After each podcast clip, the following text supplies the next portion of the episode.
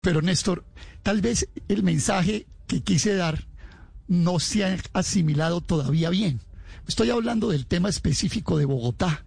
Y cuando yo digo Bogotá es un polvorín y se ha venido agravando, y no, pero no se ha agravado hace tres días ni hace dos años, no, desde cuando estaba Petro se, vino agravando. Petro también tuvo que sacar el SMAT.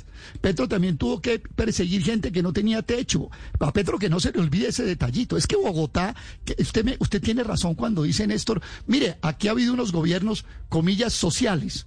Y yo digo, sí, y ha habido unas medidas sociales insuficientes. Y ahí tiene que caer el juicio sobre los que han estado gobernando la ciudad, yo diría en los últimos 25 años. En el libro que yo escribí sobre Bogotá en el limbo, exactamente esto es lo que digo. ¿Usted digo, mire, aquí ha habido unas reformas sociales, pero son insuficientes frente a lo que ha venido. Ahora, en lo de ayer, yo, yo no quiero... Eh, eh, esta conversación la tenemos, Néstor, aquí, eh, no hace tres años, Luz María, la tenemos aquí hace más de cinco, seis o siete años. Y esta conversación jamás hemos justificado el vandalismo, jamás lo hemos justificado, pero tratar el tema del vandalismo solamente desde el punto de vista del orden público, que es un elemento fundamental que hay que tener en cuenta, y olvidarse y pretermitir el resto, no quiere decir que se justifique el vandalismo. Yo sí le pido, por favor, que rechace cualquier intento de querer señalarme a mí de que estoy justificando el vandalismo. Yo creo que ese elemento no cabe en esta discusión, que es una discusión que supuestamente tiene que tener una escala de análisis y de racionalidad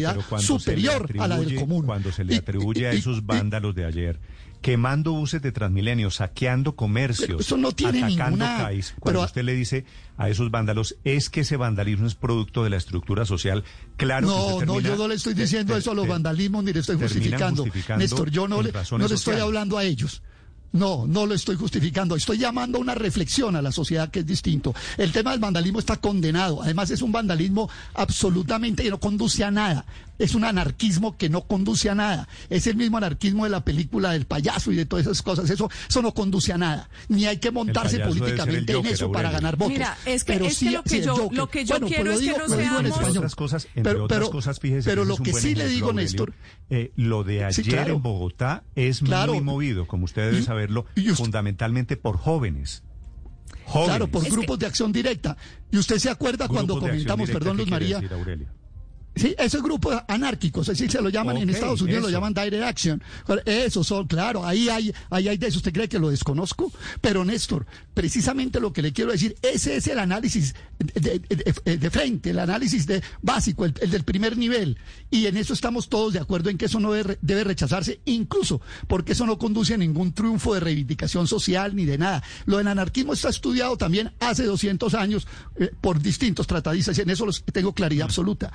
Pero pero que en esta mesa nos dediquemos solo a eso y una mesa que requiere una capacidad de análisis superior y que vayamos a decir, bueno, ¿y qué hay detrás de esto? ¿Por qué el Joker se está reproduciendo? ¿Qué estamos haciendo mal en Colombia? ¿Qué venimos haciendo mal en Bogotá hace 25 años? ese, es ese es el tema de